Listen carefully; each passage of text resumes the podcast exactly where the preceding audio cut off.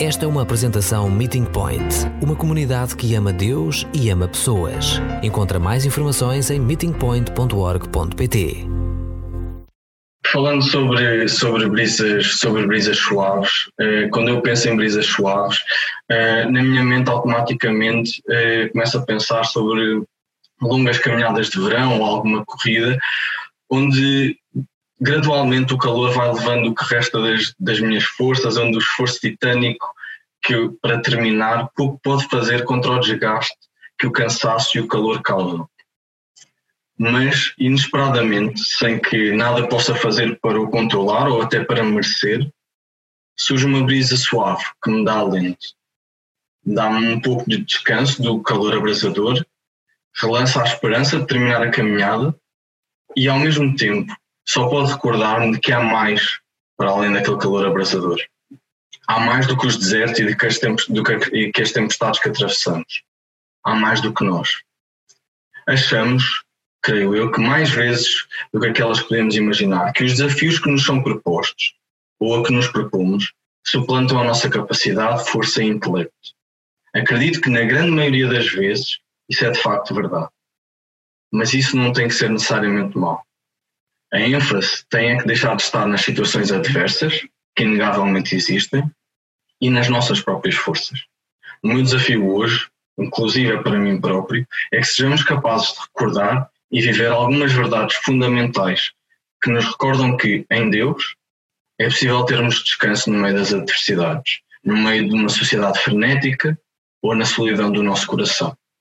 E nada melhor do que uma passagem em que Jesus nos fala sobre a identidade de Deus e sobre a sua própria identidade para nos fazer refletir sobre este assunto. Em Mateus 11, do versículo 25 ao 30, lemos o seguinte: Naquele momento, Jesus clamou: Agradeço-te, ó Pai, Senhor do céu e da terra, porque revelaste aos simples estas coisas que tinhas escondido aos sábios e entendidos. Sim, Pai Agradeço-te por ter sido essa a tua vontade. Tudo me foi entregue por meu Pai. Ninguém conhece o Filho, senão o Pai. E ninguém conhece o Pai, senão o Filho. E aquele a quem o Filho quiser revelar. Venham ter comigo todos os que andam cansados e oprimidos, e eu vos darei descanso. Aceitem o meu jugo e aprendam comigo, que sou manso e humilde de coração. Assim o vosso coração encontrará descanso pois o meu jugo é agradável e os meus fardos são leves. É incrível como temos um Deus que é Senhor do céu e da terra e que ao mesmo tempo é Pai. Cuida de nós como um Pai e ao mesmo tempo nada foge à sua soberania. As coisas podem estar complicadas, a caminhada pode ser dura, mas Deus, cujo seu poder é imensurável, é Pai. Podemos ter algumas dúvidas disso? Então temos em Salmos 103, 13, o Senhor é tão terno para, que os, para os que o temem como um pai para com os seus filhos. Segundo a Coríntios 6, 18, então serei o vosso pai e vós sereis meus filhos e minhas filhas, diz o Senhor Todo-Poderoso. Lucas 15, 20, uh, levantou-se e voltou para o pai, mas ainda ele vinha longe de casa e já o pai o tinha visto. Cheio de ternura, correu para ele, apertou-o nos braços e cobriu-o de beijos. Será que às vezes não nos recordamos que temos um pai que nos acolhe nos seus braços? E que é por isso que não descansamos nos, nos braços dele? Como nós cantámos hoje várias, várias das músicas em que fala sobre a soberania de Deus, mas que ainda assim um, ele se importa connosco, que nós somos pequenos, mas que o amor dele transcende tudo isso. E nós poderíamos, poderíamos nos perguntar, oh Gerson, olha, mas as coisas mudam. Aquilo que era ontem pode não ser o mesmo. Aliás, quem se preocupou comigo ontem pode já não se preocupar hoje. É verdade. Mas que maior conforto podemos sentir do que saber que temos um Deus Pai, soberano e eternamente amoroso? Eternamente, exatamente. Não só o salmista o sabia, como podemos ler em vários dos salmos, nomeadamente no Salmo 186, em que cada um dos 26 versículos repete a frase: O seu amor é eterno. Mas, além do salmista, Samuel também o sabia. Ele diz, em 1 Samuel 15, 29, O Deus glorioso de Israel não mente nem volta atrás com a sua palavra, pois não muda de ideias como fazem os homens. E além disso, o próprio Deus o afirma.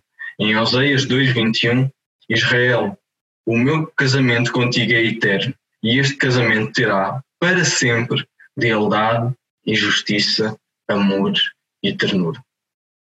Os tempos mudam, as pessoas mudam, as circunstâncias mudam, mas Deus permanece o mesmo.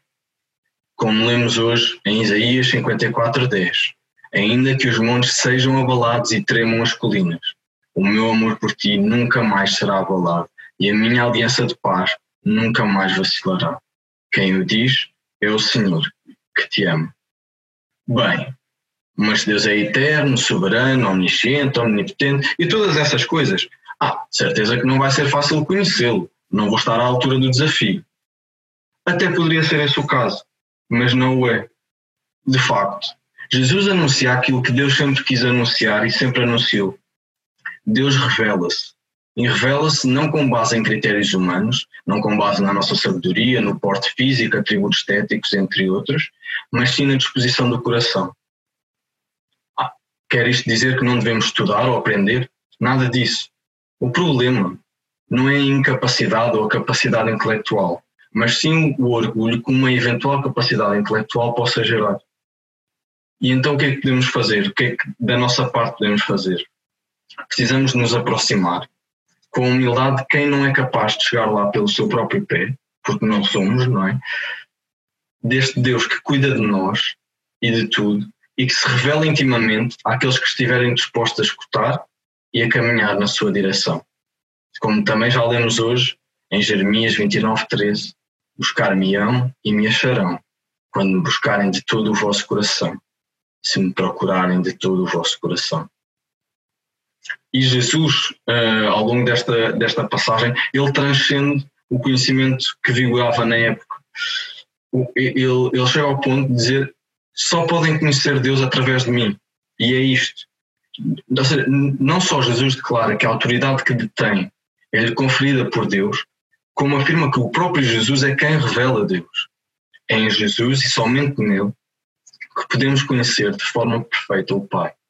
É em Jesus que podemos ver o amor eterno e perfeito de Deus. Podemos ver plenamente a sua soberania, a sua ternura, a sua justiça e a sua graça. E não só podemos vê-lo, como também podemos recebê-lo. Ah, mas isso tem que ter alguma rasteira, Gerson, não pode ser assim tão simples. Mas Jesus não quer mesmo levantar nenhum obstáculo ao relacionamento com Deus de facto, eles têm o convite para esse mesmo relacionamento. Ele diz no versículo 28: Venham ter comigo, todos os que andam cansados e oprimidos, e eu vos darei descanso. Aquela busca incessante por conhecimento ou reconhecimento, a luta por autojustificação e aceitação, tudo isso pode terminar. O convite está feito. Descanso pleno e eterno nos braços do Pai, por intermédio de Jesus. Mas lá está, é preciso humildade e vontade de aprender com Jesus. É que uma coisa é verdade: não valemos e nunca valeremos por nós mesmos. Se for esse o critério, nunca chegaremos a conhecer Deus.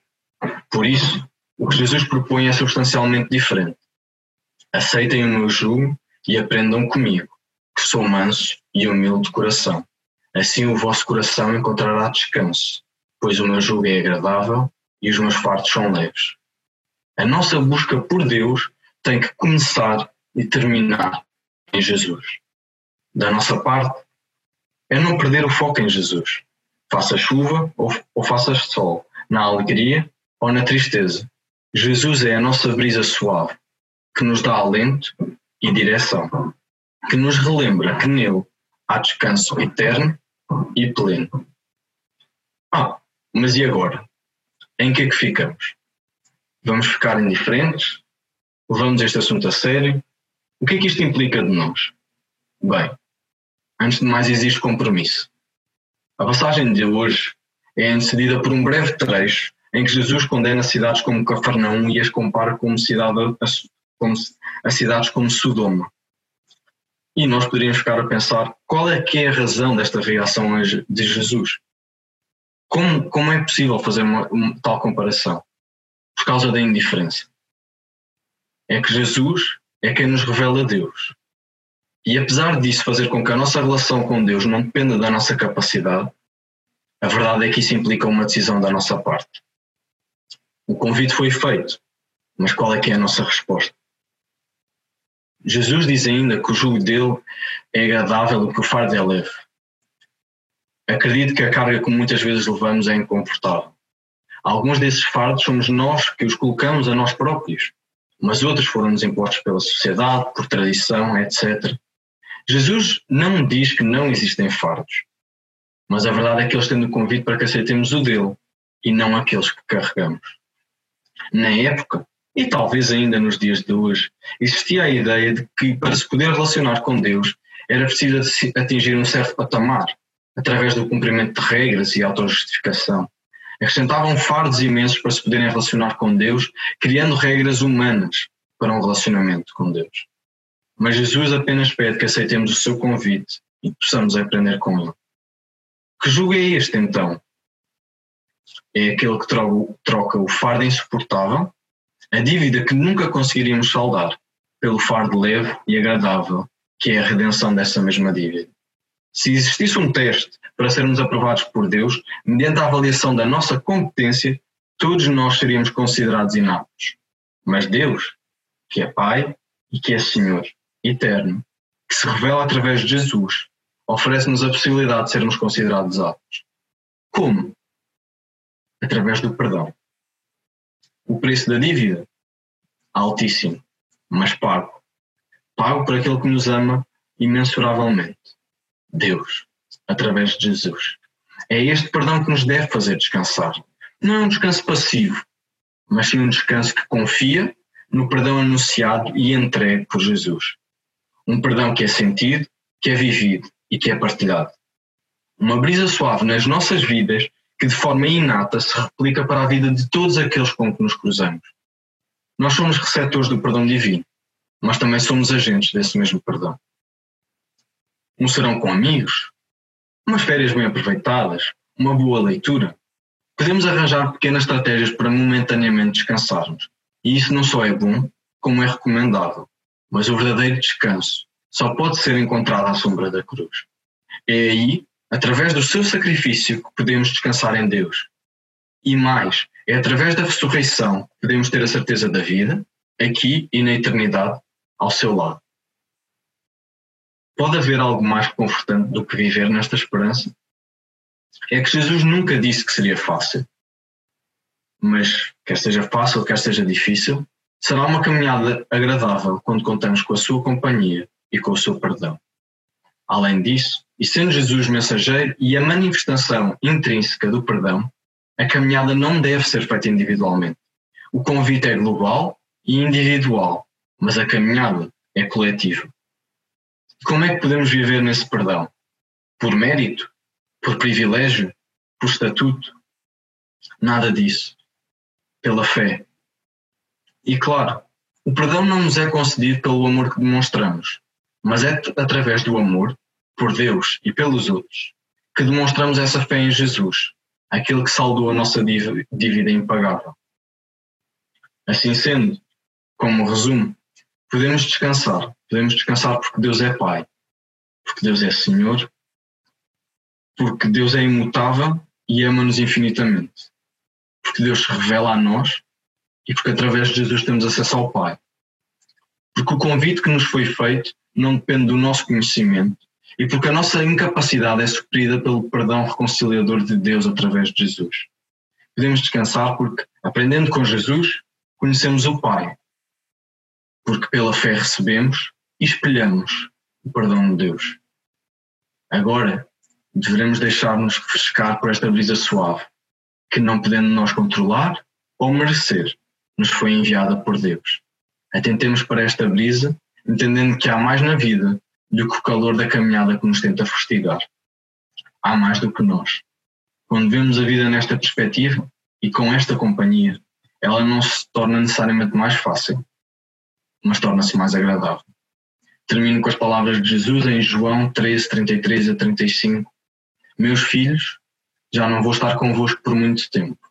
Hão de me procurar, mas digo-vos, desde já, o mesmo que disse aos judeus: Não podem ir para onde eu vou. Deixo-vos agora um mandamento novo: amem-se uns aos outros.